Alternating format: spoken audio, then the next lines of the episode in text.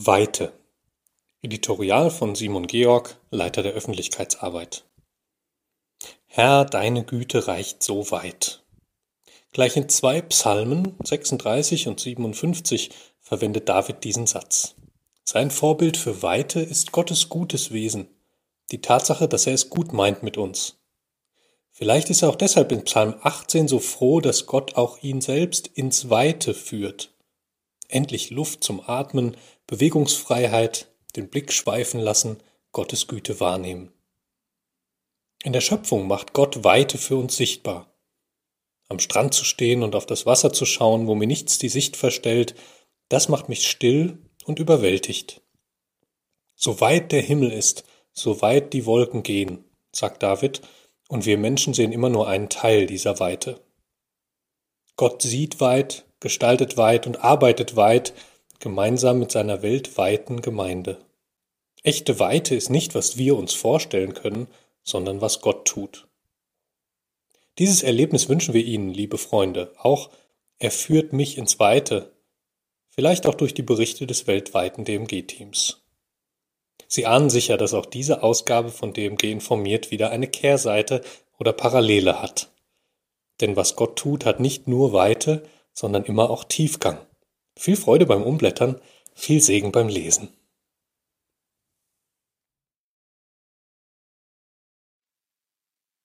Tobias und Britta Pfeiffer, Eswatini, Distant Exchange, wenn aus Hobby Hoffnung wird. Leute, die zu Hause festsitzen und nichts zu tun haben, scheinen gerade ausländische Radiosender zu hören, staunt unsere DX-Sekretärin Lorraine Stavropoulos. Seit Beginn der weltweiten Krise bekomme ich sogar Nachrichten aus Italien. Lorraine arbeitet mit uns beim Radiosender TWR in Eswatini, früher Swasiland, also in Afrika. DXen bedeutet, Radiosender außerhalb des normalen Sendegebiets aufzustöbern, manchmal tausende Kilometer entfernt. Distant Exchange ist der Austausch über große Entfernungen. Obwohl die Zielregion unserer TWR-Sendungen in Afrika liegt, bekamen wir 2020 viele Rückmeldungen aus für uns untypische Länder aus Europa, Algerien, Argentinien, Bangladesch, Kanada, Kolumbien, Indonesien und Indien. Hätten Sie gedacht, dass Radiowellen so weit reichen? Die Xer sind meist Amateurfunker und viele stehen dem Evangelium sehr offen gegenüber. Sie können zunächst anonym bleiben, aber auf Wunsch auch mit uns in Kontakt treten. Wir freuen uns, dass Menschen auf der ganzen Welt unsere Sendungen hören. Das Hobby kann so für einen Empfänger zur Hoffnung werden. Gottes Botschaft kennt keine Grenzen. Wir ermutigen die Amateurfunker, uns zu schreiben. Bei einer Rückmeldung auf unsere Sendungen bekommen Sie eine QSL-Karte, eine begehrte Trophäe unter Amateurfunkern, die ein weiteres Land auf ihrer Empfängerliste dokumentiert und der Nachweis dass sie die Sendungen einer TWR-Station wirklich im Detail gehört haben. Manche weit entfernten Hörer können wir so auf Jesus hinweisen und Gebet anbieten, manchmal auch Kontakt vor Ort vermitteln. Ein Funker aus Italien bat uns, für seine zerbrechende Ehe zu beten. Gerne helfen ihm nun auch unsere Kollegen in Europa. Viele Menschen sind von Gott getrennt und leben oft unerreicht von der guten Botschaft, Seit mehr als 65 Jahren ist Transworld Radio ein treuer Freund und möchte in einer dunklen Welt Hoffnung ausstrahlen. Wir sind seit April als Familie wieder zurück in Eswatini und unterstützen das TWR-Team an der Sendeanlage. Vielleicht empfangen Sie uns ja auch mal. Tobias und Britta Pfeiffer P10522 Gott gibt uns keine Landkarte, er gibt uns eine Hand. René Pandela. Linda Brücher, Thailand. Hallo, wir sind Familie Brücher, Fabian, Linda und Liam. Seit Mai 2021 sind wir mit der DMG unterwegs. Doch wie kam das? Für uns beide ist Mission schon lange ein wichtiges Thema. Durch Einsätze und Aufenthalte im Ausland wurde uns unabhängig voneinander bewusst, dass Gott uns ruft. Wir möchten uns mit unseren Begabungen in einer anderen Kultur einsetzen, damit Menschen seine Liebe erfahren. Mein Herz schlägt für Kinder und Mütter. Ich liebe es, Menschen zu bekochen und ihnen zu dienen. Linda ist Erzieherin und fasst so ihre Leidenschaft in zwei Sätze. Fabian kommt schnell mit Menschen in Kontakt. Seine Kurzbeschreibung Ich kann gut über Jesus erzählen und liebe Mentoring. Ich bin sportlich und möchte auch meine musikalische Begabung für Gott einsetzen. Mitte 2018 hat Gott uns aus der Reserve gelockt mit einer tiefgreifenden Frage. Was hindert euch, zu den Menschen zu gehen, die bisher noch nie vom Evangelium gehört haben? Diese Frage konnten wir nicht sofort beantworten. Wir wollten eigentlich lieber in ein Land gehen, in dem bereits eine florierende Arbeit besteht. Aber Gott begann seitdem an unseren Herzen zu arbeiten und veränderte unsere Sicht auf Mission. Er machte uns Mut, unsere Komfortzone zu verlassen und ihm zu vertrauen, dass er uns leiten wird. Wir wussten noch nicht wohin, aber wir folgten den Impulsen, die Gott uns gab. So informierten wir uns über verschiedene Missionswerke. Im Frühjahr 2020 lernten wir die DMG beim Infowochenende Berufung, Mission kennen. Schnell war klar, that's it. Reise im Nebel. Wohin, das blieb immer noch offen. Auch während der Vorbereitungszeit im März, April 2021 wir hatten nichts außer einer leisen Ahnung, als würden wir bei Nebel Auto fahren. Unser Gebet war, dass Gott den Nebel lichtet und Klarheit schenkt. Wir wünschten uns eine deutliche Anweisung, aber merkten immer wieder, Gott möchte einen Schritt nach dem anderen lenken. Er streckte uns seine Hand entgegen und wartet, dass wir zugreifen und losgehen. Erst wenn wir mitgehen, kann er uns führen. In den letzten Wochen hat sich viel getan. Gott brachte uns mit einer tollen Partnerorganisation SIM ins Gespräch. Dort wurden wir angefragt, nach Ayutthaya zu gehen. Diese Stadt, circa 80 Kilometer nördlich von Bangkok, ist die ehemalige Hauptstadt des Königreiches Siam. Dort soll sich ein neues Team zusammenfinden, das durch verschiedene Dienste Jesus bezeugt und ihn zu Thais bringt, die bisher nicht von ihm wissen. Dass diese Arbeit zu uns passt, war schnell klar. Wann geht's los? fragen unsere Freunde. Wir wünschen uns spätestens Anfang 2022. Aber wir haben die Rahmenbedingungen nicht in der Hand. Öffnung des Landes für Ausländer, Möglichkeit einer Erkundungsreise, Unterstützung in Gebet und Finanzen. Bitte beten Sie, dass Gott unseren Weg weiter bestätigt wir die geplante Erkundungsreise machen können und viele Beter und Menschen finden, die unsere Vision teilen. Vielleicht sind Sie dabei. Thais sollen von der Befreiung durch Christus erfahren. Aus dem Bereich für kurze Auslandseinsätze. Weltweite Einsätze. Unglaublich. Seit über 20 Jahren ermöglicht die DMG kurze Auslandseinsätze. Rund 1000 junge Freiwillige Kurzzeitmitarbeiter und Fachkräfte haben seitdem den Schritt gewagt. Sie ließen sich von Jesus rufen und investierten sich in anderen Ländern und Kulturen. Ob für einige Monate, ein Jahr oder länger. In über 40 Ländern der Welt dienten sie vergessenen Straßenkindern, Menschen mit Behinderung, Hilfsbedürftigen, Migranten, Jugendlichen am Rande der Gesellschaft und vielen unserer Missionare. Berufserfahrene Christen unterstützten einheimische Gemeinden und missionarische Hilfsprojekte im Facheinsatz. Eine Menge dankbarer Menschen blickt nach diesen 20 Jahren auf den selbstlosen Einsatz unserer engagierten Helfer zurück. Und wir danken Gott für seine Bewahrung und den Segen, den er durch sie bewirkt hatte. Zeit für eine Zwischenbilanz. Und jetzt? Was hat's gebracht? Was bringt's Gott in anderen Ländern seine Zeit zu geben? 2020 fragten wir unsere ehemaligen und waren selbst erstaunt über so viel positives Feedback. Die Rückmeldungen ergaben, dass sie viel intensiver wuchsen und reiften als in Deutschland, persönlich und im Glauben. Das Umfeld im Ausland und die intensive Begleitung fördern die Entwicklung unserer Freiwilligen und Kurzzeitmitarbeiter sehr. Sie gehen nach ihren Einsätzen leicht auf andere Menschen zu, bewegen sich interkulturell und international und reden lieber und leichter von Jesus. Das sind kostbare Erfahrungen. Sie lernen viel fürs Leben und bekommen wertvolle Impulse für ihre Zukunft weit über den Einsatz hinaus. Mit ihren Erfahrungen und dem Feuer für Jesus engagieren sich unsere ehemaligen auch nach ihrem Einsatz in Gemeinden, christlichen Initiativen und in der Mission. Und sie inspirieren andere mit ihrem neu gewonnenen Blick über den Horizont.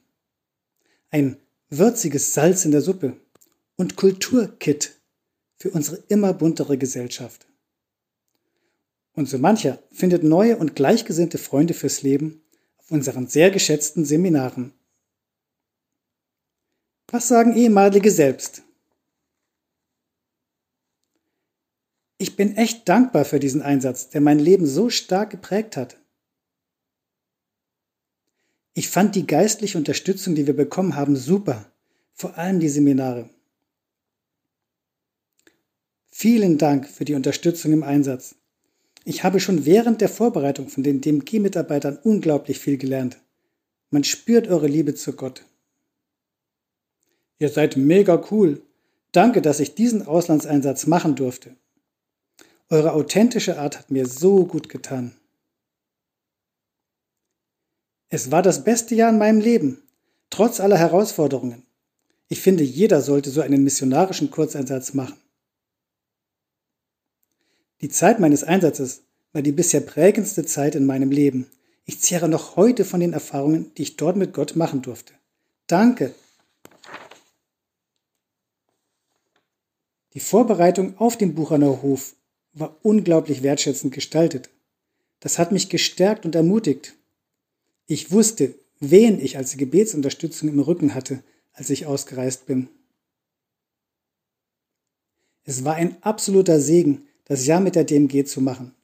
Es war stark zu wissen, dass man während des Einsatzes umbetet wird. Ich glaube, ohne dieses Jahr wäre ich in meiner Persönlichkeit und besonders in meinem Glauben nicht so weit, wie ich jetzt bin. Es war ein fundamental wichtiger Schritt in meinem Prozess des Erwachsenwerdens, sowohl charakterlich als auch im Glauben. Eine tolle Möglichkeit zum Hineinschnuppern in Missionsarbeit. Man sammelt Erfahrung und lernt unglaublich viel. Ich bin gerade unterwegs in den Langzeiteinsatz als Berufsmissionar. Durch das Jahr, das ich damals in Asien verbracht habe, hat Gott mich in einen langfristigen Dienst berufen. Du bist nach all dem Gehörten interessiert an einem kurzen Auslandseinsatz? Oder wäre das ein Tipp für Ihre Kinder oder Enkel? Jetzt informieren und nach Einsatzmöglichkeiten in 2022 fragen. Der optimale Bewerbungszeitraum für einen Einsatz in 2022 läuft bis September 2021. Geeignete Bewerber laden wir in einem der Termine zu unserem Bewerbertage ein. 1. oder 29. Oktober, 12. November oder 10. Dezember 2021. Mindestens zwei Wochen vorher benötigen wir dazu die vollständige Bewerbung. Möglichkeiten für deinen Jahreseinsatz bei der DMG. Freiwilligendienste im Ausland. Missionarische Kurzeinsätze. Facheinsätze. Jahresteam auf dem Buchenauer Hof oder ein FSJ mit dem Kids-Team in Deutschland über die DMG. Alle Infos unter www.dmgint.de.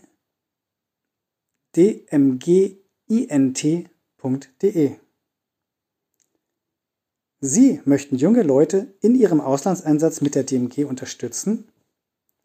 Dadurch, dass 2020 einige Ausreisen entfallen mussten, weist unser Budget eine kräftige Lücke auf. Wir freuen uns, wenn Sie mit Ihrer Spende helfen, um Einsätze in 2021 zu ermöglichen. Der Verwendungszweck Ihrer Spende an die DMG lautet dann P54000 Bereich für kurze Auslandseinsätze. Vielen Dank. Diaspora wörtlich Verstreutheit, eine überkonfessionelle oder nationale Minderheit von Thomas Hieber, Deutschland. Im Sommer 1994 entdeckten wir zum ersten Mal indische Einwanderer in den Straßen und Geschäften Nairobis. Es war während eines Kurzzeiteinsatzes in Kenia, der in einem zehntägigen unfreiwilligen Aufenthalt in der Hauptstadt endete.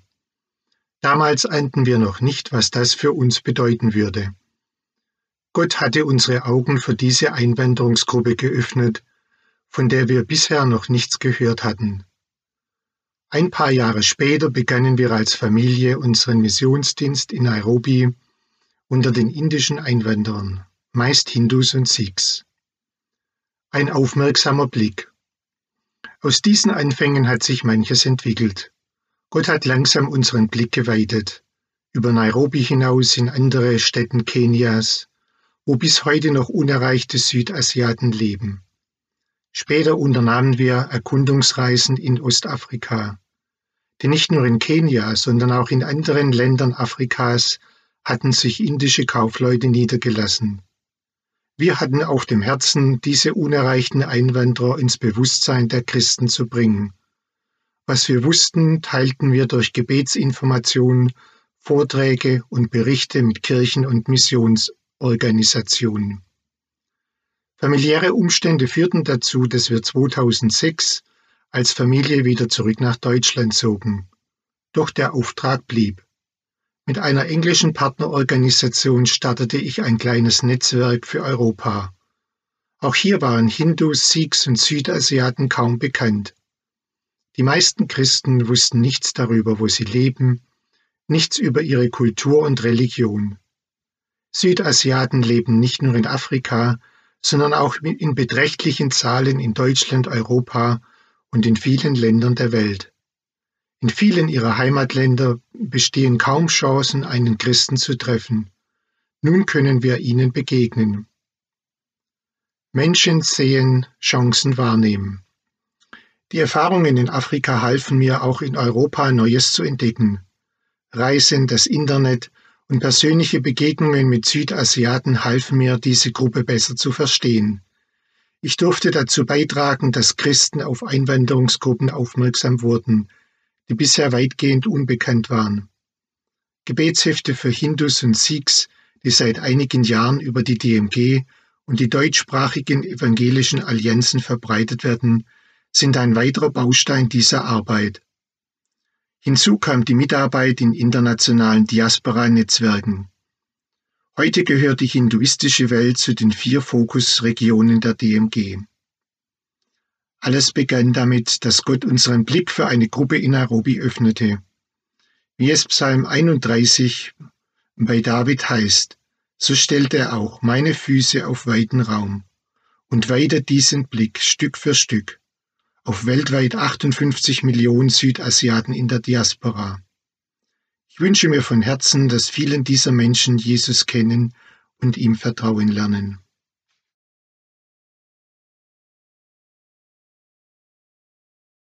Eine globale Schlüsselstadt von Fred aus Berlin. Wenn wir Berlin für das Evangelium verlieren, dann verlieren wir Deutschland für das Evangelium und dann ganz Europa. Tief zu Herzen ging es uns, als wir diesen Satz über unseren Einsatzort vor vier Jahren hörten.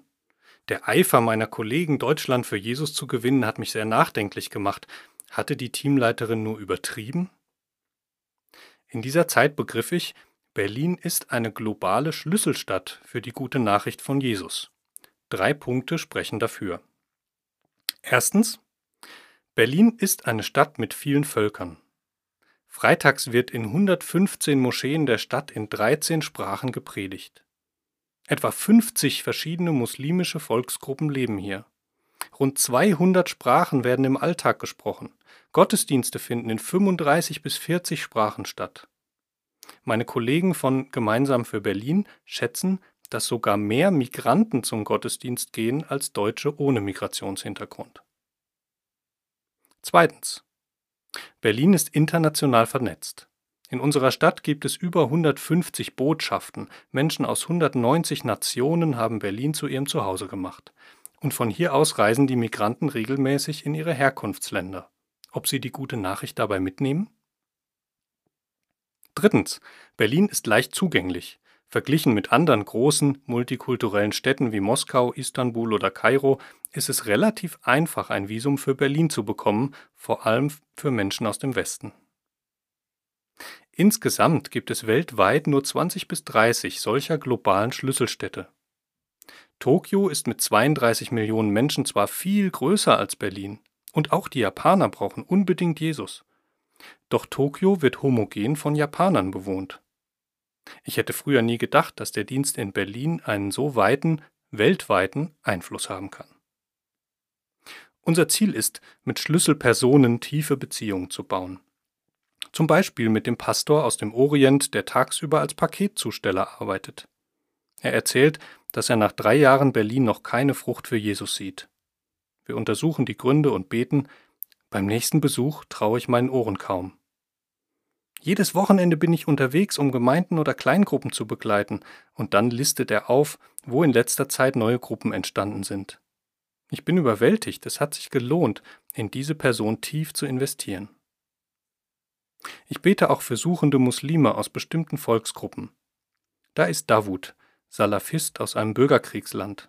Er erzählt, dass er die Bibel auf Arabisch rauf und runter gelesen hat. An seinen Fragen merke ich, dass das stimmt. Ich spüre, dass er suchend ist, auch wenn er das selbst so nicht sagen würde. Mein gelebter Glaube fordert ihn heraus. Dein Glaube ist echt, kommentiert er, aber du bist auf dem falschen Weg. Oder Fred, du hast so eine hohe Achtung vor Gott, dir fehlt nicht viel, um Moslem zu werden. Ahmed, ein Türke, berichtet ähnliches. Auf meinem Schreibtisch stehen Koran und Bibel nebeneinander, ich lese beides.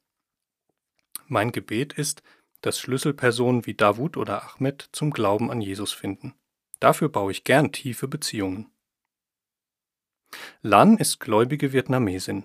In einem kleinen Kreis von nur acht Kilometer wohnt hier jeder vierte Vietnamese Deutschlands.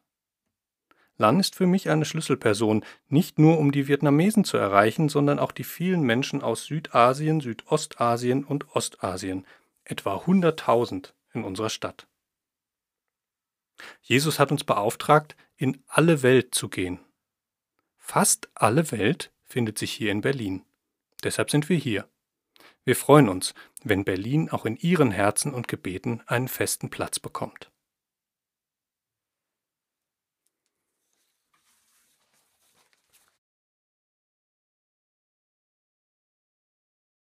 Verstehst du, was du liest? Von Mark Menne aus Ostwestfalen-Lippe. Apostelgeschichte 8, Verse 26 bis 39 berichtet von einem Ausländer, der in Jerusalem anbeten wollte. Jedes Jahr strömten unzählige Pilger nach Jerusalem aus aller Welt. Dieser Mann hat in Jerusalem Literatur gekauft, um Gott besser zu verstehen, der ihm bisher fremd war. Aber Gott sorgte nicht nur für die weite Verteilung dieses Bibeltraktates nach Afrika, sondern schickte auch Philippus, der den Mann in ein persönlich tiefes Gespräch verwickelte. Verstehst du auch, was du da liest? Wie könnte ich denn, wenn mich niemand anleitet? So begleitete Philippus den Kämmer aus Äthiopien auf einem Stück seines Weges und führte ihn zu einer Beziehung mit Gott. Mein Dienst weist erstaunliche Parallelen auf. Auch ich kann die Menge an Ausländern und Migranten in meinem Umfeld nicht zählen. Auch bei uns ist es ein guter Weg, ihnen Literatur zu geben, die auf Jesus hinweist. Dies wäre für mich ohne das Partnerwerk Orientierung M nicht möglich. Ich habe schon kistenweise Bücher in gut 30 Sprachen dort bestellt. Die Materialien wurden weit gestreut, viele Migranten sind weitergezogen in andere Städte vielleicht auch zurück in die Heimat und nehmen die Bibel und Bücher über Jesus mit. Ein Gott, eine Botschaft. Aber auch bei uns ist es wichtig, Einzelne ein Stück des Weges zu begleiten, sie anzuleiten und in die Tiefe zu führen. Ich empfehle dazu das Buch Ein Gott, eine Botschaft als wertvolles Werkzeug. Es richtet sich vor allem an muslimische Leser in verschiedenen Sprachen. Der Leser wird mitgenommen auf eine 30-tägige Reise. Er wird dort abgeholt, wo er steht, bei persönlichen Fragen und Zweifeln, und er wird mitgenommen entlang der biblischen Heilsgeschichte. Das Ziel ist es, das Erlösungswerk von Jesus Christus zu verstehen und Jesus lieben zu lernen. Der Fragenteil am Ende des Buches ist sehr hilfreich, um mit muslimischen Freunden ins Gespräch zu kommen. Das Buch ist aber nicht nur für Muslime interessant, sondern auch für uns Christen. Gerade der erste Teil hilft uns, Muslime und ihre Bedenken besser zu verstehen um ihnen dann Antworten und Anleitung geben zu können. Bislang war ein Gott eine Botschaft in Deutschland nur auf Deutsch erhältlich. Ich habe mich dafür eingesetzt, dass das Buch nun auch in anderen Sprachen gedruckt wurde und bei Orientierung M angeboten wird. Inzwischen kann man es zum Beispiel auf Deutsch, Englisch, Türkisch und Arabisch bestellen. Das Buch kann nun weit eingesetzt werden, es braucht jeweils einen Philippus, der mitgeht, anleitet und in die Tiefe führt. Möchten Sie so ein Philippus sein? Mehr Informationen zum Buch und Bestellmöglichkeiten gibt es unter www.orientierung-m.de ein minus Gott minus eine minus Botschaft.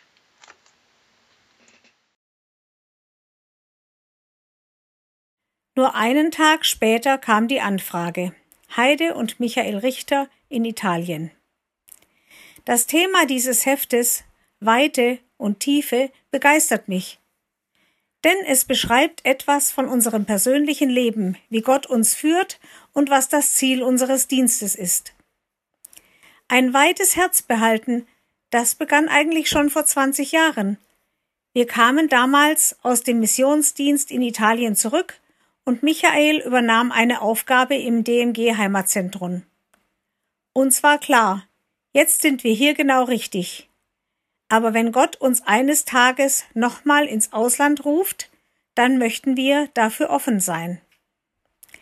Mir persönlich war besonders wichtig, mich nicht von äußeren Dingen abhalten zu lassen, um auf Gottes Führung zu hören. Zum Beispiel war da unser Haus, das wir zwischenzeitlich gebaut haben.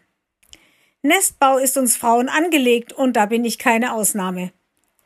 Aber auch dieses Nest sollte uns nicht von unserer Berufung zurückhalten.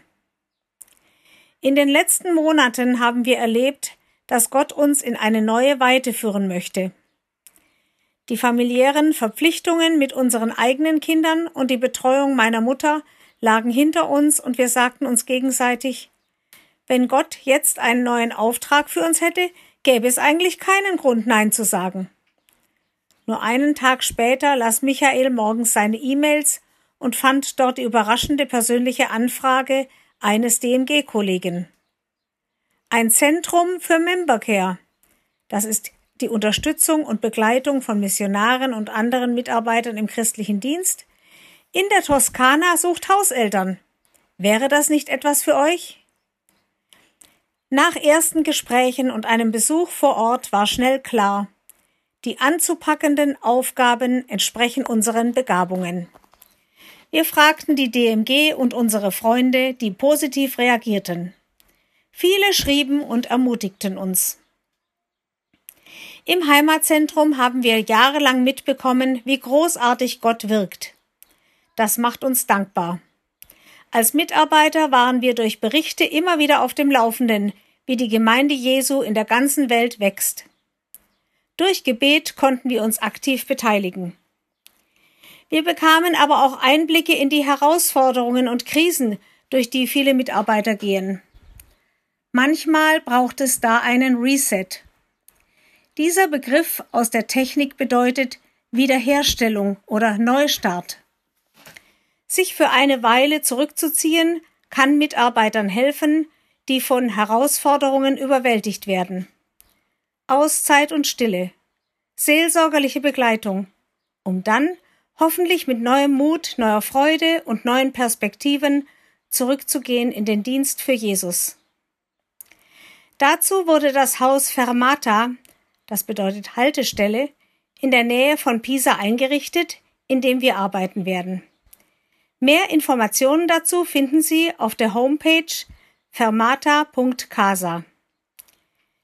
Wir empfinden es als Vorrecht, am Ende unseres aktiven Dienstes nochmals eine neue Herausforderung in der Weite Italiens anzunehmen.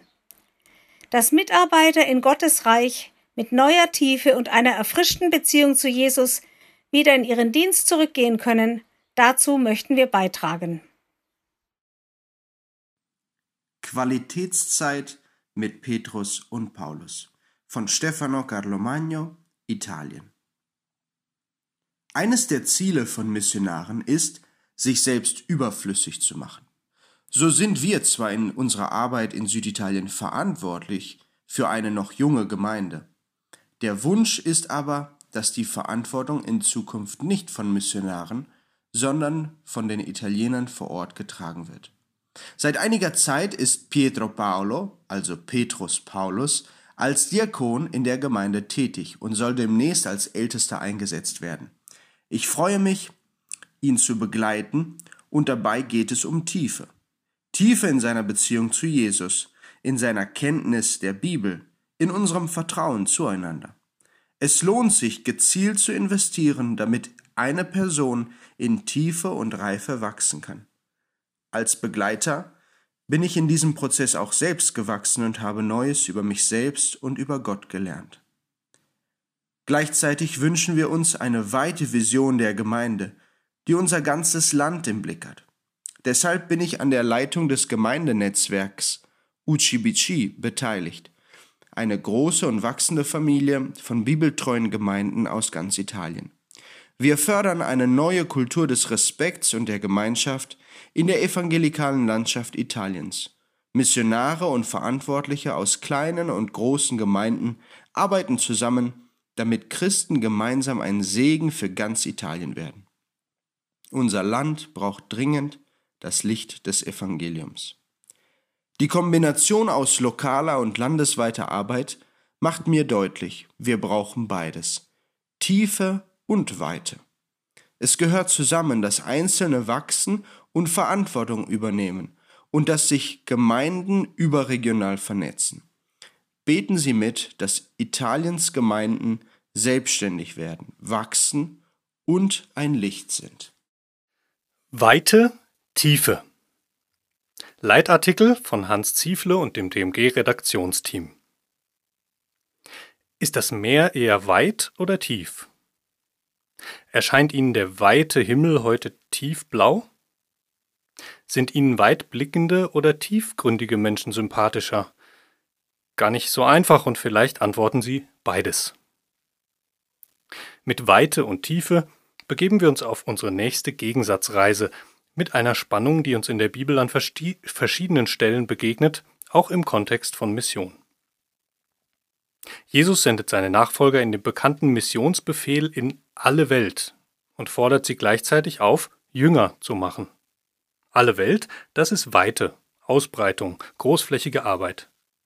Jünger machen heißt aber tiefe Beziehungen bauen, kleinteilig denken. Für das Wachstum von Gottes Reich und der Gemeinde verwendet die Bibel Bilder aus der Landwirtschaft. Jesus erzählt vom Aussäen. Der Sämann streut großflächig Gottes Wort aus in Matthäus 13. Er verteilt die Körner weit und nimmt dabei sogar in Kauf, dass seine Investition nicht überall Frucht trägt. Paulus betont einen anderen Aspekt. Ich habe gepflanzt, Apollos hat begossen, aber Gott hat das Gedeihen gegeben. 1. Korinther 3, Vers 6. Pflanzen ist fokussierter als Säen und konzentriert sich auf einen kleinen, ausgesuchten Bereich. Aber beides bringt Frucht.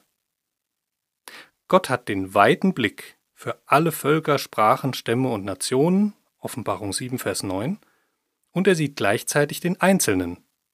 Ich habe für dich gebetet, dass dein Glaube nicht aufhöre. Lukas 22, 32.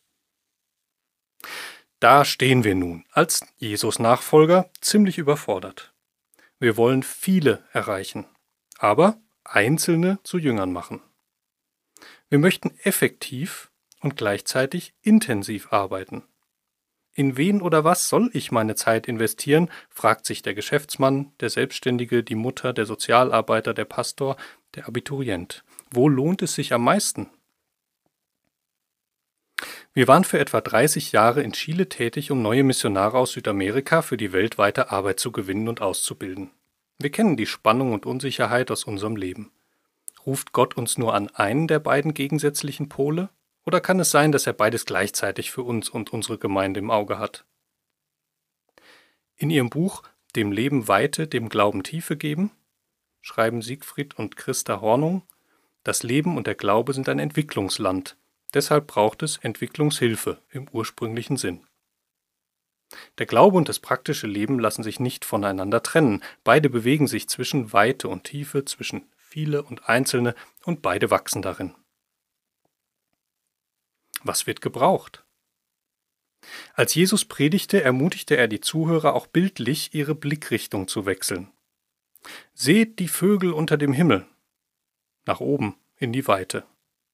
Und seht die Lilien auf dem Feld, tief nach unten ins Detail.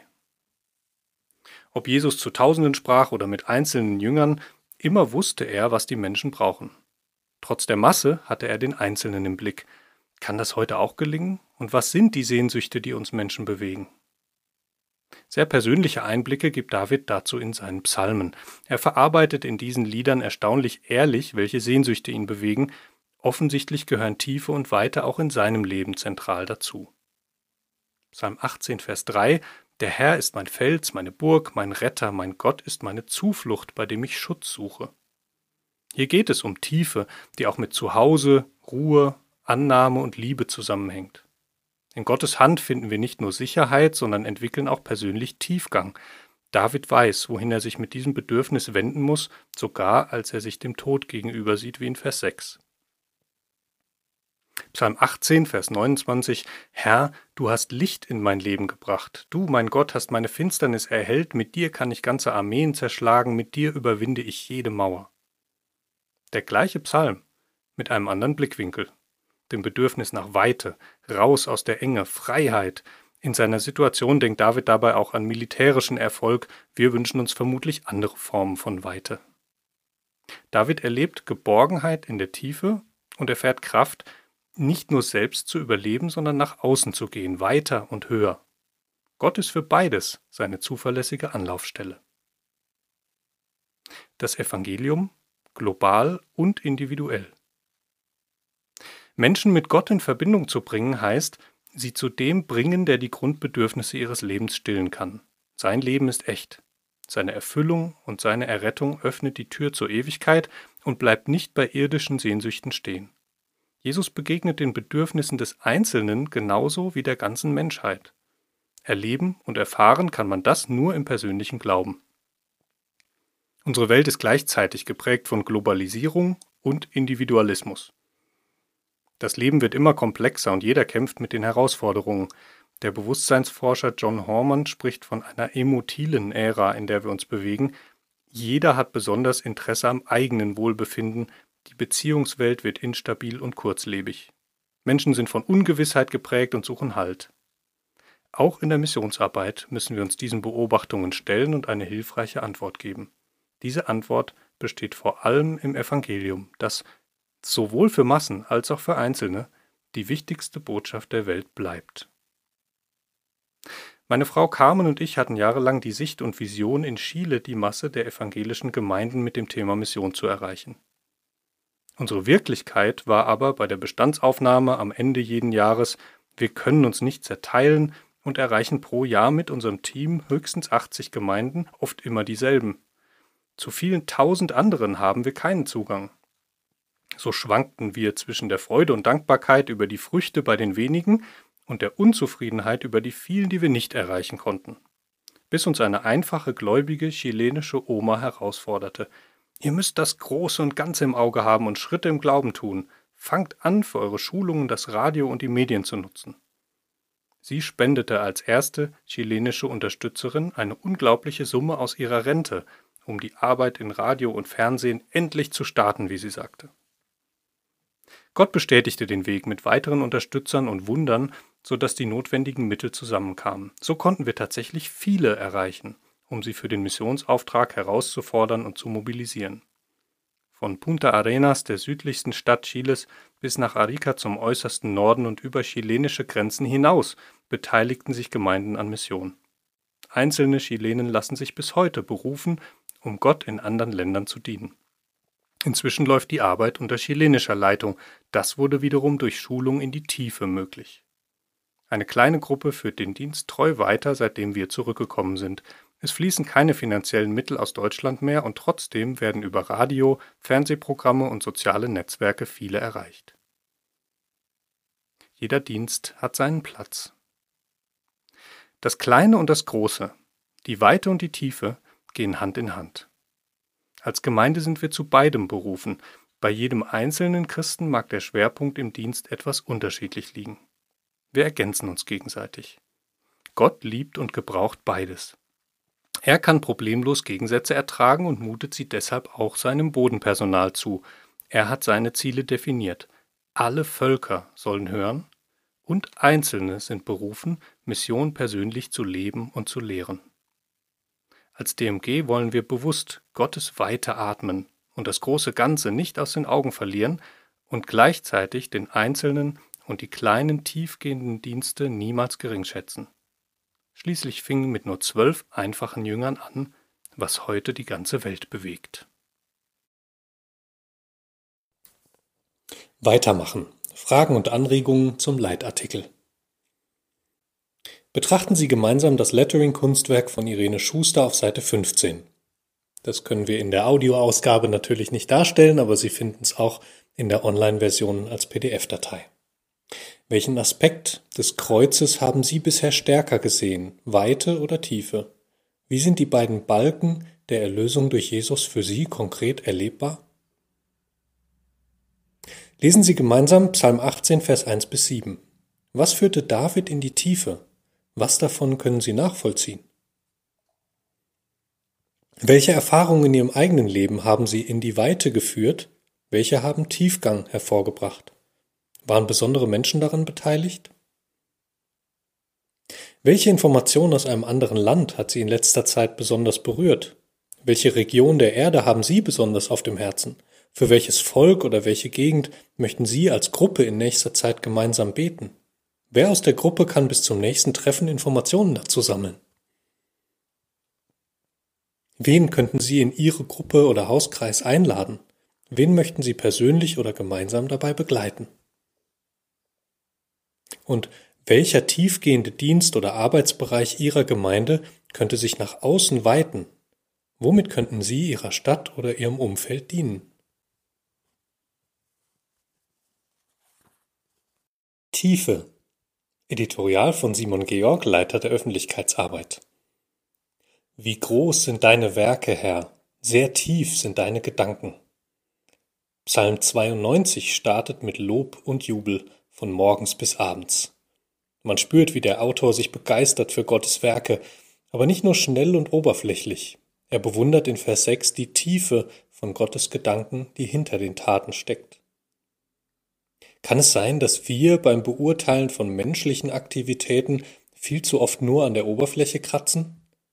Ein großer erster Eindruck, eine knallige Story auf Instagram und schon vermuten wir dahinter ein großes Werk und machen uns nicht die Mühe, hinter die Kulissen zu schauen. Gott schaut tief in unser Herz, weil es ihm wichtig ist. Ihn interessiert nicht die auflackierte Showschicht, sondern was dahinter steckt. Er möchte seine Gedanken tief in uns einpflanzen, denn nur dann können sie wachsen und Frucht bringen. Bei der Arbeit in der möglichst werbewirksamen PR-Abteilung muss ich mich dazu an die eigene Nase fassen und hinterfragen. Ich bin beeindruckt von den Kollegen im weltweiten Dienst, die bereit sind, einzelnen Menschen mit Hingabe zu dienen. Vielleicht sind gerade das große Werke, die Gottes tiefe Gedanken widerspiegeln, oft ohne dass irgendjemand davon erfährt. Danke, wenn Sie Ihre Missionare gerade darin ermutigen und stützen. Dass es auch eine andere Seite der Medaille gibt, haben Sie sicher schon vermutet, denn Gott wünscht sich eine weite Verbreitung seiner tiefen Gedanken. Daran arbeiten wir gemeinsam mit Ihnen. Danke für Ihre Verbundenheit. Unser neuer Online-Shop ist da. Sie suchen eine spannende Lektüre oder ein schönes Geschenk? Neben vielen Büchern finden Sie in unserem Shop auch Olivenöl aus Spanien, Arganöl Kosmetikartikel, Musik von unseren Mitarbeitern und vieles mehr. Alles mit Bezug zu DMG-Missionaren und ihren Projekten oder Einsatzländern. Auch unser kostenloses Infomaterial können Sie ab sofort online bestellen. Alle Produkte und nähere Infos finden Sie im Internet auf www.dmgint.de-shop. Mit dem Kauf von Büchern und Medien bei der DMG unterstützen Sie die weltweite Missionsarbeit. Wir freuen uns auf Ihre Bestellung. Mareike Weber, Äthiopien. Wenn Früchte ganz woanders wachsen. Zitat Unsere Studenten verändern die Lebenswelt von vielen, aber nicht da, wo man es auf Bühnen bewundern oder in Social Media posten kann. Seit einigen Jahren arbeite ich in einem Trainingszentrum für Äthiopier, die mit jungen Menschen arbeiten. Wir schulen Gemeindeleiter, Sozialarbeiter, Lehrer und Eltern in Bezug auf ganzheitliche Kindesentwicklung, Vision und Leiterschaft. Die Teilnehmer kommen meist für eine Woche zu unserem Programm. Wir beschäftigen uns interaktiv mit Äthiopiens Zukunft, reflektieren über persönliche Lebensvisionen und die Rolle der nächsten Generation. Das ist spannend, jede Gruppe ist anders geprägt und bringt Vielfalt in unser Zentrum. Wir staunen, wie facettenreich Äthiopien in seinen Ethnien, Sprachen, Kulturen und Regionen ist.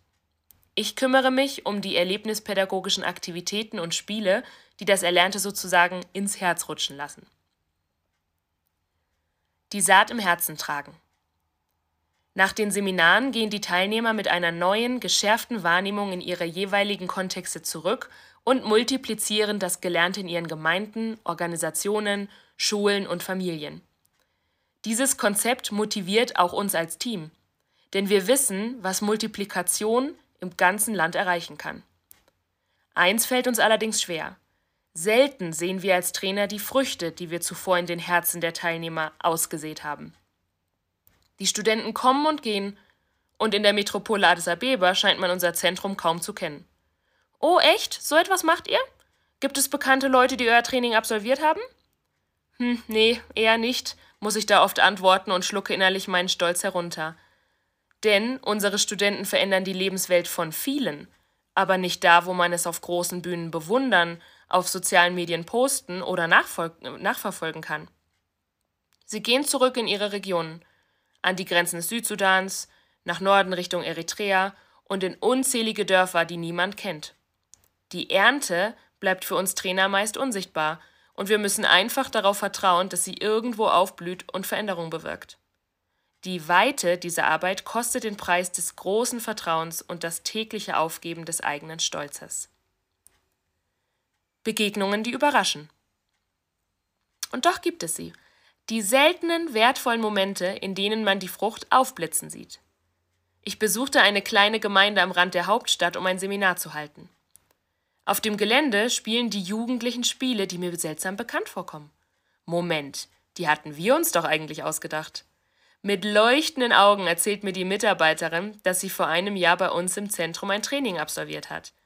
Zu meinem großen Erstaunen zieht sie ein Spiel nach dem anderen aus dem Schrank, mit einfachsten Materialien nachgebastelt und in ihren Kontext übersetzt. Sie erzählt, wie viel sie gelernt hat und nun in der Kinder- und Jugendarbeit ihrer Gemeinde anwendet. Ehrlich gesagt, ich konnte mich gar nicht an sie erinnern. Sie war eine von unzähligen Teilnehmern. Aber sie hat sich alles eingeprägt und ich erkenne unseren Fingerabdruck in der Gemeindearbeit. Ein anderes Mal bereise ich privat mit meinem Hauskreis eine abgelegene Region, um Christen zu besuchen, die aufgrund ihres Glaubens verfolgt werden. Der Ort ist wirklich irgendwo im Nirgendwo, fast ohne Handyempfang. Es entwickelt sich ein tiefes Gespräch mit dem äthiopischen Gemeindeleiter, von dessen persönlicher Lebensvision und Mut ich schwer beeindruckt bin. Als ich erzähle, wo ich arbeite, erwarte ich ein unwissendes Schulterzucken als Reaktion. Schließlich ist unser Zentrum hunderte Kilometer von ihm entfernt. Stattdessen macht der Leiter ein überraschtes Gesicht. Er ruft begeistert, dass er vor Jahren bei uns Student gewesen sei und maßgeblich geprägt wurde. Bis heute ist seine Arbeit von dem Training beeinflusst und das unter schwierigsten Umständen und Unterdrückung. Ich bin unglaublich dankbar, wenn wir ab und zu beobachten dürfen, wie unsere Arbeit tief in den Herzen der Menschen aufblüht und einen großen Unterschied in ganz Äthiopien macht. Wir streuen die Saat weit aus und vertrauen darauf, dass sie tiefe Wurzeln in den Herzen der Menschen schlägt, die dann wieder weit aussehen werden. Das ist unsere Hoffnung. Hilfeschrei am Tiefpunkt von einer Mitarbeiterin aus dem Nahen Osten. Als sie plötzlich vor mir zusammenbricht, mitten im Eingang, schnellt mein Adrenalinspiegel sofort hoch. Kein zusammenhängendes Wort ist aus ihr herauszubringen. Aus Bruchstücken sammle ich mir die wesentlichen Informationen zusammen. Als Team hieven wir Samia, die junge irakische Flüchtlingsmutter, auf unsere Behandlungsliege in Belasan, einem medizinischen und psychologischen Zentrum im Nahen Osten. Für solche Notfälle sind wir nicht ausgestattet. Als ihre Atmung aussetzt und sie zu schwinden droht, beginne ich innerlich zu rotieren. Ich habe eine Menge Telefonnummern von Ärzten im Kopf, vergeblich. Keiner ist erreichbar. Auch den Krankenwagen brauchen wir nicht anrufen. Flüchtlinge nimmt er nicht mit. Die Lage wird immer schlechter und ich entschließe mich, Samia im Auto in die nächste Notaufnahme zu bringen. Auf der abenteuerlichen Fahrt spüre ich, wie Jesus mich auffordert, komm zu mir.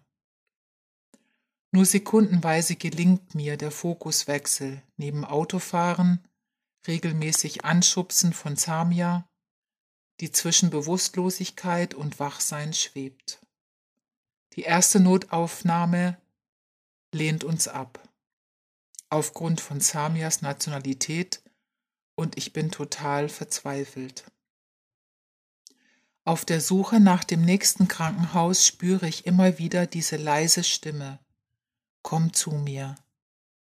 An der nächsten Ampel platzt es aus mir heraus. Der Hilfeschrei meines Herzens. Laut schreie ich im Auto. Herr, ganz schön viel verlangt, dass ich zu dir kommen soll. Du siehst doch, ich bin im Moment sehr beschäftigt. Aber okay, sag du mir, wohin ich gehen soll. Ich bin total ratlos. Meine Seele findet Ruhe in diesem Hilfeschrei, mitten im stockenden Großstadtverkehr. Ich erreiche ein anderes Krankenhaus und Samia wird aufgenommen. In ihrem Halbwachzustand fragt sie mich, mit wem hast du gerade so laut geredet? Ich erzähle ihr von Jesus, der uns einlädt, zu ihm zu kommen. Heute hier. Dann kommt der Arzt und holt sie ab zur akuten Bauchoperation. Mit einem Lächeln auf ihrem Gesicht bittet Samia mich, für sie zu beten. Die Flüchtlinge in unserem Land brauchen auch ihr Gebet. Vielen Dank dafür.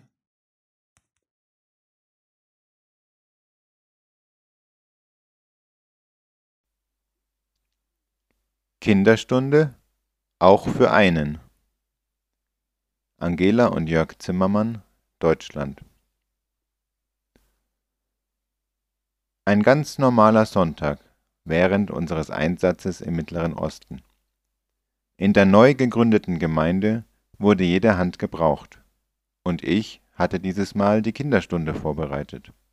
Eine Bibelgeschichte, Spiele, etwas Kreatives und dann die Überraschung. Obwohl sonst mehrere Flüchtlingskinder regelmäßig kamen, war an diesem Sonntag nur ein Kind da. Egal. Wie gewohnt ging ich nach den Liedern mit diesem einen Kind zum Kinderprogramm. Ich erzählte dem Jungen die Bibelgeschichte, wir waren kreativ, haben gemalt und gebastelt. Woran ich mich am besten erinnern kann, ist das Gespräch mit dem Vater, der am Ende des Gottesdienstes kam, um sein Kind abzuholen. Oh, nur ein Kind heute? Und da hast du trotzdem Kinderstunde gemacht? Er war total erstaunt. Unausgesprochen stand die Frage im Raum, lohnt sich der Aufwand für ein einzelnes Kind? Spontan musste ich an das Gleichnis vom verlorenen Schaf denken und die Geschichte gleich dem Vater erzählen. Wenn Jesus einem einzelnen Schaf nachgeht, dann ist ihm auch heute das einzelne Kind wichtig. Und deshalb ist es mir auch wichtig. Ich bin begeistert und dankbar, dass ich an diesem Sonntag diesem einen Kind eine Geschichte aus der Bibel weitererzählen durfte. Ähnliche Erlebnisse hatten wir auch bei anderen Begegnungen. Eine Frau wohnte in einem entlegenen Ort, eine weite Fahrt über kleine Bergstraßen. Sie durften wir begleiten, mit ihr Bibel lesen, ihre Fragen beantworten zuhören, wenn sie uns von ihren Glaubenserfahrungen, aber auch von Nöten und Schwierigkeiten erzählte. Wir durften sie ermutigen, haben für sie gebetet und sie für uns. Staunend durften wir sehen, wie Gott wirkt und ihre Eltern anfingen an Jesus zu glauben und auch andere aus ihrer Großfamilie sich für ein Leben mit Jesus interessierten und erste Glaubensschritte wagten. In den Jahren im Mittleren Osten, aber auch jetzt in Deutschland, werden uns immer wieder einzelne Menschen wichtig. Unser Vater im Himmel hat uns diese Menschen an die Seite gestellt oder vor die Füße gelegt, und wir begleiten sie. Heute sind es Geflüchtete und Menschen mit Migrationshintergrund. Oder unsere arabischen Mitarbeiter. Wir erleben, wenn wir Einzelne ermutigen und segnen, gebraucht Gott diese Menschen, um seine Botschaft wieder weiterzutragen. Manchmal sogar weit über unser Land hinaus. Wenn der Atlantik dazwischenkommt von Ralf und Claudia Kuhner, Frankreich. In der Arbeit unter Studenten und jungen Erwachsenen lernen wir in Frankreich schnell Studenten aus anderen Ländern und Kontinenten kennen. Viele von ihnen lassen sich gerne zu offenen Abenden Bibelentdeckungsgruppen einladen. Sie haben meist nicht die anerzogene Vorsicht oder sogar Abneigung gegenüber christlichen Veranstaltungen, die wir bei Franzosen leider häufig antreffen. So kommt es, dass an unseren offenen Abenden immer wieder Studenten teilnehmen, die schon nach kurzer Zeit Frankreich wieder verlassen. Viele Afrikaner, Chinesen oder Studenten aus Südamerika waren schon Teil unserer Bibelgruppen. Wir versuchen, eine möglichst gute Grundlage im christlichen Glauben zu legen, die sie dann mit nach Hause tragen. Leider reißt bei vielen von ihnen der Kontakt nach der Rückkehr in ihren Heimatländern wieder ab. Mit Adriana aus Kolumbien war es ähnlich. Sie war 2008 nach Frankreich gekommen, hatte hier manche Schwierigkeiten erlebt und fand zu Jesus. Wir lernten sie Anfang 2009 als ganz junge Christin kennen, die gerade erst nach Grenoble gezogen war. Sie nahm sofort gerne an unseren Veranstaltungen im Rahmen der Studentenarbeit teil. Als sie nach nur einem Jahr wieder nach Kolumbien zurückging, konnten wir noch den Kontakt zu einer DMG-Missionarin in Bogota vermitteln, dann verloren wir wieder den Kontakt. Was bleibt nach zehn Jahren? Über zehn Jahre später, im Oktober 2020, versuchte Adriana uns wieder zu erreichen. Sie erkundigte sich nach unserer E-Mail-Adresse, schrieb uns dann aber doch nicht. Wir wussten, dass sie nach uns gefragt hatte und nahmen Anfang Februar Kontakt mit ihr auf. Wir hatten Adriana in Grenoble als eine junge Frau kennengelernt, die immer wieder in Probleme geriet. So machten wir uns Sorgen um sie. Mit ihrer begeisterten Antwort auf unsere E-Mail hatten wir allerdings nicht gerechnet. Sie wollte uns vor allem berichten, wie der Herr sie gesegnet hat und wie ihr Leben in stabile Bahnen gekommen ist. Das Jahr in Frankreich sieht sie als entscheidend für ihren Glaubensweg an. In diesem einen Jahr wurden die Grundlagen für ihr Leben mit Jesus als Herrn gelegt. Seit über acht Jahren ist sie nun mit einem netten Christen verheiratet, hat zwei kleine Kinder und sie sind beide engagiert in einer kleinen Gemeinde in Bogota. Nun denken sie sogar darüber nach, in den vollzeitlichen Dienst einzusteigen. Dazu fehlt allerdings noch die Ausbildung an einer Bibelschule. Bibelstunde auf einem anderen Kontinent. Adriana hatte aber noch einen konkreten Wunsch. Sie vermisste die fundierten Bibelarbeiten aus der Studentenzeit und wollte gerne hören, ob sie nicht online bei uns teilnehmen könnte. Natürlich haben wir sie gerne in unseren Kreis junger Erwachsener aufgenommen. Trotz sieben Stunden Zeitverstrebung fehlt sie seitdem an keinem Abend. Wir freuten uns, als wir nebenbei hörten, dass sie gezielt für die anderen Teilnehmer der Gruppe betet. Was für ein Segen, trotz 8800 Kilometer Entfernung. Wir konnten in einem Jahr nur wenig tun, aber der Herr Jesus hat es gebraucht. Er hat Adriana weiter begleitet und geschenkt, dass sie sich heute in andere investiert und ein Segen ist. Er multipliziert, was wir für ihn einsetzen. Diese Erfahrung wünschen wir auch Ihnen. Einfach Dasein von Hansjörg und Elisabeth Mack, Spanien. Esperanza, Hoffnung. So heißt das Haus der Hans-Joachim Selzer Stiftung in Südspanien, in dem wir arbeiten. Seit fast fünf Jahren leben wir hier an der Costa del Sol umgeben von vielen deutschsprachigen Auswanderern. Manche kommen jedes Jahr wieder. Haus Esperanza ist für diese Menschen eine Anlaufstelle und gibt Hilfestellung bei Arztbesuchen auf Spanisch, schriftlicher Korrespondenz oder auch ganz persönlich in der aktuellen Lebenssituation. Auch bei uns läuft das Homeoffice. Wir rufen an, um die Einzelnen zu ermutigen und Abwechslung in ihren abgeschlossenen Alltag zu bringen. Manche Deutsche konnten oder wollten die Wintermonate dieses Jahr nicht in Spanien verbringen. So waren wir plötzlich eine reduzierte Gruppe, die trotz allen Einschränkungen Wege und Möglichkeiten zur Begegnung fand. Das milde Wetter in Andalusien half uns dabei. Fast den ganzen Winter über trafen wir uns im Freien und mit Abstand zum Austausch. Im kleineren Kreis boten sich viele Möglichkeiten, persönlich aus unserem Leben zu berichten und ein Zeugnis zu sein. Frau P. wohnt seit vielen Jahren in Andalusien. Sie ist Mitte 90, Witwe und hat keine Kinder. Bis ins hohe Alter war sie immer sehr selbstständig und unabhängig. Vor sieben Jahren lernte sie die Gruppe von Haus Esperanza kennen und traf auch bald die Entscheidung, Jesus in ihr Leben aufzunehmen. Sie ist eine fleißige Bibelleserin. Wir sind sehr ermutigt, ihren festen Glauben zu erleben. Doch das letzte Jahr brachte eine einschneidende Veränderung in ihr Leben. Sie verlor auf beiden Augen stark an Sehkraft. Ich begleitete sie oft zu den Behandlungen beim Augenarzt. Viele persönliche Gespräche ergaben sich bei den langen Wartezeiten zwischen den Untersuchungen. Frau P. erzählte, dass sie, lange bevor sie zum Glauben kam, eine Wahrsagerin aufsuchte. Diese prophezeite ihr den frühen Tod ihres Mannes und dass sie im Alter erblinden würde. Nun wurde sie an diese Begegnung erinnert und sagte nur, dann hat die Wahrsagerin doch recht gehabt. Ich versuchte ihr zuzusprechen, dass Gott über allem steht und größer und mächtiger ist als alles in dieser Welt. Jesus ist stärker. Er kann verhindern, dass Frau P. ihr Augenlicht nicht ganz verliert. Bitte beten Sie mit dafür. Wenn Menschen Hilfe brauchen, Lebensbegleitung benötigen und wo sie das frühere Leben einholt, möchten wir einfach da sein. Beziehung ist was zählt? Von Cesar und Julia Palomino Parada aus Spanien.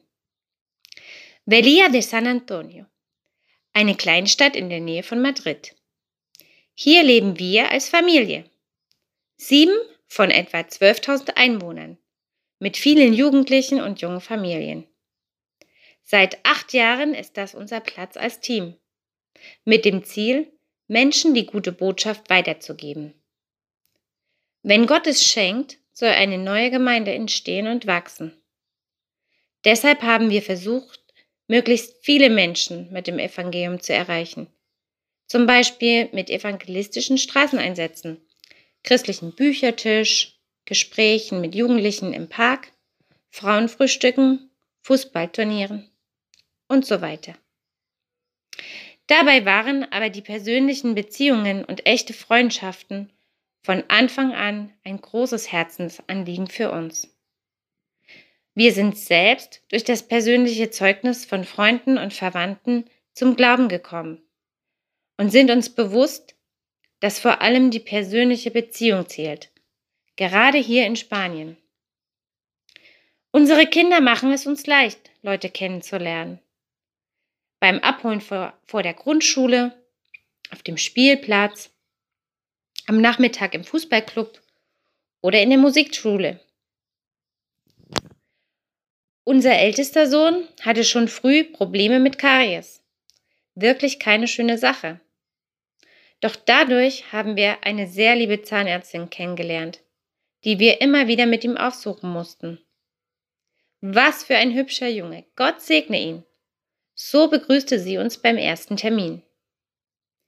Während der Behandlung kamen wir immer wieder ins Gespräch.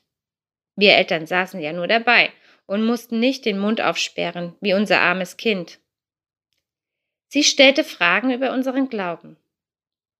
Im Laufe der Jahre waren wir alle mal dran, auf dem Behandlungsstuhl Platz zu nehmen. Dadurch trafen wir die Ärztin öfter und konnten ihr christliche Kalender und ein Buch über Gebet schenken. Beim letzten Besuch fragte sie mich, ob wir auch glauben, dass Jesus wiederkommt. Ja, das tun wir. Und erzählte mir, dass sie jeden Abend einen Abschnitt in der Bibel liest. Über WhatsApp sind wir nun auch zwischen den Terminen in Verbindung. Ab und an schicke ich ihr einen netten Gruß mit Bibelvers. Beziehungen wachsen manchmal, wo man es nicht erwartet. Es braucht Zeit und Geduld und Vertrauen, dass Gott uns in unseren Begegnungen und Freundschaften leitet und Gespräche überhaupt möglich macht. Auch das weitläufigere Ausstreuen von Gottes Wort ist weiterhin wichtig. Zurzeit geht es zum Beispiel durch Zoom-Konferenzen und hoffentlich bald auch wieder durch Frauenfrühstücke, Fußballturniere und Co. Plattenbau. Großer Bedarf auf engem Raum. Von Sebastian Braun, Schwerin, Ostdeutschland. Zitat wenn wir uns nicht zu schade für kleine Aufgaben sind, kann Gott hier etwas Großes entstehen lassen. Seit zwei Jahren leben wir nun als Familie in Schwerin, in einem der größten Plattenbaugebiete in Deutschland, das den Namen Großer Dresch trägt. Zur Zeit der DDR lebten in diesem Viertel bis zu 60.000 Menschen in den Neubauten, die bis heute so genannt werden. Der Große Dresch ist inzwischen in drei Stadtteile aufgegliedert es wohnen noch etwa 25.000 Einwohner hier. Einer der großen Brennpunkte in Deutschland. Die Arbeitslosigkeit in unserem Viertel beträgt über 21 Prozent, unter Jugendlichen sogar über 24 Prozent. Wir sind Teil eines internationalen Missionsteams von vier Familien und bringen uns in die Arbeit im Patchwork Center ein. Ein Gemeindegründungsprojekt mit Café, Werkstatt, Bibelstunde und mehr. Unser Ziel ist es, den Menschen Jesus verständlich zu machen. Unser Motto, jeder ist willkommen, jeder darf mitmachen und jeder hat die Chance, Jesus zu entdecken. Warum gerade Plattenbau?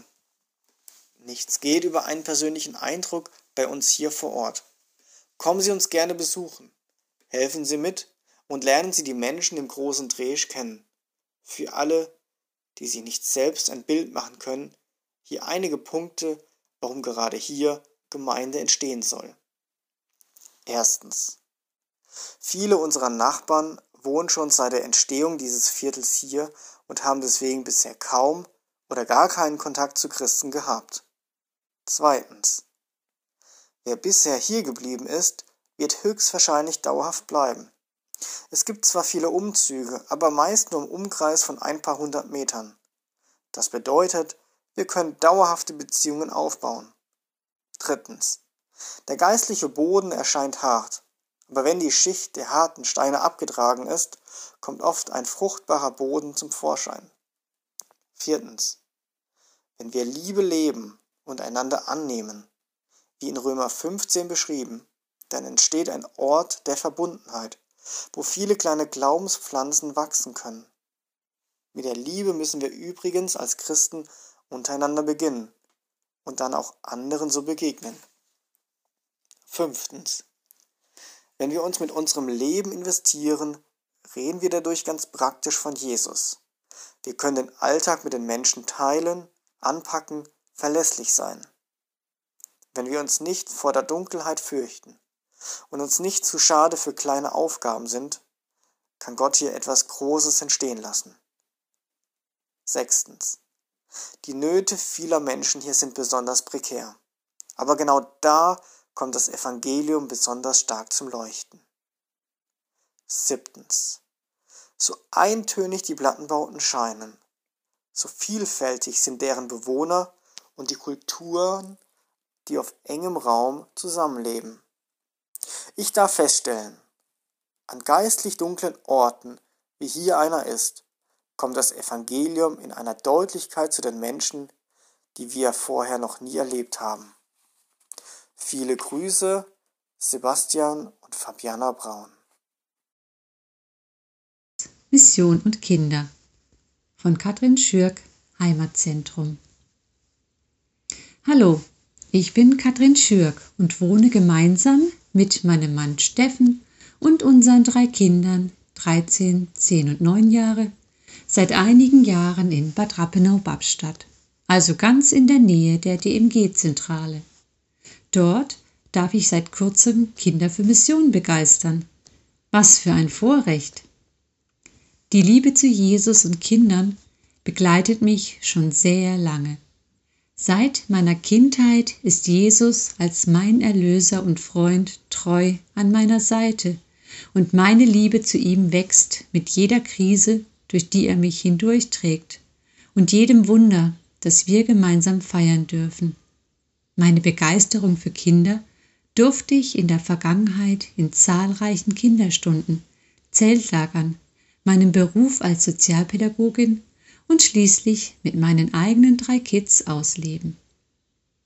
Was Mission ganz praktisch bedeutet, erfuhr ich nach meinem Studium in einem einjährigen Kurzzeiteinsatz in Kenia, damals allerdings noch nicht mit der DMG. Diese lernte ich erst nach unserem Umzug nach Bad Rappenau durch Missionsfeste und viele liebenswerte Menschen aus der Zentrale kennen und schätzen. Wie ich selbst ein Teil des DMG-Teams wurde? Im letzten Herbst bat ich Gott sehr eindringlich, mir zu zeigen, wo er mich überhaupt gebrauchen kann. Seine Antwort erhielt ich direkt am nächsten Tag in Form einer Stellenanzeige auf der Rückseite von DMG informiert. Eine meiner Aufgaben als Referentin für Kinder bei der DMG ist die Zusammenstellung der Kinderzeitschrift Abenteuer Welt. Außerdem darf ich gemeinsam mit dem tollen Team das Kinderprogramm bei den Missionsfesten und anderen Veranstaltungen planen und durchführen. Ich bin Gott sehr dankbar, dass ich hier bei der DMG meine Begeisterung für ihn, Mission und Kinder ausleben darf. Zu seiner Ehre. Alle sangen außer mir von David Erhardt, Deutschland. Ich weiß es noch genau, als ich circa 16 Jahre alt war, saß ich im Gottesdienst der Baptistengemeinde, in der ich aufgewachsen bin. Die ganze Gemeinde sang, Jesus, ich will gehen, sende mich. Aber ich konnte nicht mitsingen. Was, wenn Gott mich beim Wort nimmt? Was, wenn ich irgendwo hingehen soll, wo ich nicht hin möchte? Dieses Erlebnis ist nun 20 Jahre her. In der Zwischenzeit habe ich ein Masterstudium in Holztechnik abgeschlossen, meine Frau Helen geheiratet und wir haben vier Kinder geschenkt bekommen. Neben Familienleben und meiner Arbeitsstelle bin ich als Ältester der Calvary Chapel Sinsheim aktiv und war so mit den verschiedenen Mandaten voll ausgelastet. Es gab eigentlich keinen Grund, etwas zu ändern. Aber Gott hat Türen geschlossen und neue Türen aufgemacht. Die Stelle in der Hausbetriebstechnik der DMG war lange ausgeschrieben. Mehrmals habe ich Freunde darauf aufmerksam gemacht, das wäre doch sicher ein spannender und sinnstiftender Job für sie, doch keiner meiner Freunde und Bekannten wollte sich bewerben. Irgendwann merkte ich, dass ich vielleicht selbst gemeint sein könnte und habe eine eigene Bewerbung abgeschickt. Siehe da, nach einigem Hin und Her hatte ich eine Zusage. Seit 1. Mai bin ich nun als Leiter Gebäudemanagement tätig, darf mich in die vielseitige Aufgabe einarbeiten und Stück für Stück Verantwortung übernehmen. Biblische Vorbilder für Hausverwalter gibt es ja einige. Mir kam in den ersten Tagen hier auf dem Buchenauer Hof Josef in den Sinn. Über ihn heißt es in 1. Mose 39, Vers 2, als er im Haus von Potiphar tätig war. Der Herr war mit Josef und er war ein Mann, dem alles gelang. Das ist ein hoher Maßstab, aber die Geschichte von Josef zeigt, dass es neben aller fachlichen Qualifizierung und Motivation vor allem auf Gottes Wirken ankommt. Wenn Gott mich hier haben möchte und gebrauchen kann, ist meine Antwort, Jesus, ich will gehen. Vielen Dank für Ihre Gebete, für eine gute Einarbeitung und gutes Gelingen bei den anstehenden Projekten. David Erhardt, P 51105. Wer kann mir das erklären? Was erzeugt Tiefgang in unseren Beziehungen? Oft ist es einfach die Zeit, die wir mit Menschen verbringen. Die Migranten hier in Rostock, denen wir helfen, freuen sich immer über ein offenes Ohr. Wir erledigen nicht einfach eine Aufgabe, sondern möchten für die Menschen da sein. Und so ergeben sich Gespräche, die tiefer gehen. Klaus half einem Syrer beim Schreiben seiner Bewerbung. Die anschließende Frage überraschte uns. Wie kann ich mehr von der Bibel erfahren? Wer kann mir das erklären? Seither treffen sie sich fast jede Woche zum Bibelverstehen lernen. Erzähl mir über Ostereier. Vor Ostern saßen Franz mit einer Syrerin im Park auf der Bank beim Plaudern, als diese plötzlich fragt, erzähl mir über Ostern, Ostereier und Osterhasen. Wie gehört das zusammen? Was für eine super Einladung, um die befreiende Bedeutung von Ostern, das Evangelium in seiner ganzen Tiefe zu erklären. Während wir so versuchen, in die Tiefe zu wirken, merken wir, dass wir dafür die Verbindung in die Höhe zu Gott besonders brauchen. Während viele große, breite Veranstaltungen wegfallen, können wir uns etwas mehr Zeit als gewöhnlich für die Gemeinschaft mit Gott nehmen. Das lässt uns näher zu ihm wachsen, stärkt aber auch die Tiefe der Beziehung zu ihm. Und wir entdecken neu die alten Methoden, die in der Weite wirken, zum Beispiel das Verteilen von Handzetteln in die Briefkästen. Vor Ostern verteilte unsere Gemeinde im Stadtteil ein paar tausend evangelistische Flyer. Zumindest eine Frau kommt seitdem regelmäßig zum Gottesdienst. Gott lässt sich nicht einschränken. Gottes Geist und seinem Wirken sind keine Grenzen gesetzt. Er findet Wege zu den Herzen der Menschen und wirkt in die Breite, Höhe oder Tiefe. Um unseren Freunden einen etwas tieferen Einblick in Gottes Wirken hier zu ermöglichen, haben wir eine Präsentation zusammengestellt, die wir gerne per Zoom vorstellen. Melden Sie sich über die DMG bei uns für einen Termin zum Berichten, Austauschen und Zuhören. Wir freuen uns darauf und danken für alle Unterstützung. Eure Klaus und Franzi Libuda. Peter und Gabriele Gander in Gelsenkirchen. Wir bleiben dran. Ägypten, Syrien, Afghanistan, Iran, Irak. Wir nennen nur die häufigsten Passländer der Menschen, die wir kennen. Wir schreiben von Passländern, weil uns beispielsweise ein Afghane erzählt, dass er eigentlich sein ganzes Leben im Irak verbracht hat, bis er vor einigen Jahren als Flüchtling nach Deutschland kam. Wir sind mitten im Ruhrgebiet und die Vielfalt der Bewohner macht sich auch im öffentlichen Leben bemerkbar. Auf einem Spielplatz sind die Corona-Regeln in neun Sprachen erklärt. Aber hinter jeder Sprache verbergen sich einzelne. Das entdecken wir gerade jetzt. Wir versuchen alle Möglichkeiten zu nutzen, die die aktuellen Bestimmungen zulassen. Einer von uns besucht eine Familie. Sozialdiakonische Treffen, zum Beispiel Hausaufgabenhilfe, sind für fünf Teilnehmer möglich. Je nach Bedarf konnten wir Masken an bedürftige Familien verschenken. Eine Rallye statt Treffpunkt. Eigentlich zählt unser wöchentlicher Teenager-Treff schon 18 Jungs und Mädchen. Erstaunlich und dies nur wenige Wochen nach dem Start. Wir bleiben dran und haben die Jugendlichen vorübergehend in kleinere Einheiten eingeteilt. Aber auch in der Gruppe gibt es Möglichkeiten. Letzte Woche bereiteten wir eine Stadtrallye vor. Mit Straßenplan, Fotos und Fragen mussten die Teens verschiedene Rätsel lösen. Sie starteten zu unterschiedlichen Zeiten. Alles fand draußen statt. Und die Lösungen wurden zum Schluss einfach in den Briefkasten der Gemeinde geworfen. Alle waren eingeladen mitzumachen. Dass das tolle Angebot dann doch nur von sehr wenigen angenommen wurde, hat uns erstmal enttäuscht. Wir probieren vieles aus und nicht alle Ideen funktionieren, aber wir bleiben dran. Über WhatsApp und Telefon bleiben wir mit denen in Kontakt, die wir nicht persönlich treffen. Die Preise für die Rallye-Gewinner lieferten wir einfach persönlich nach Hause und wir besuchten auch die Teens, die nicht teilgenommen hatten. Statt Teamtreff bei uns trafen wir sie in ihrem Alltag an. Nur durchhalten? Dranbleiben. Ist das eine, ist das nur eine Durchhalteparole, bis wieder Normalität einkehrt? Wir wünschen uns, dass für unsere Freunde auch eine Chance mitschwingt, weil sie spüren, Gott kümmert sich um die Einzelnen, auch um mich. Es fühlt sich an, als könnten wir zurzeit viel weniger vom Evangelium weitergeben.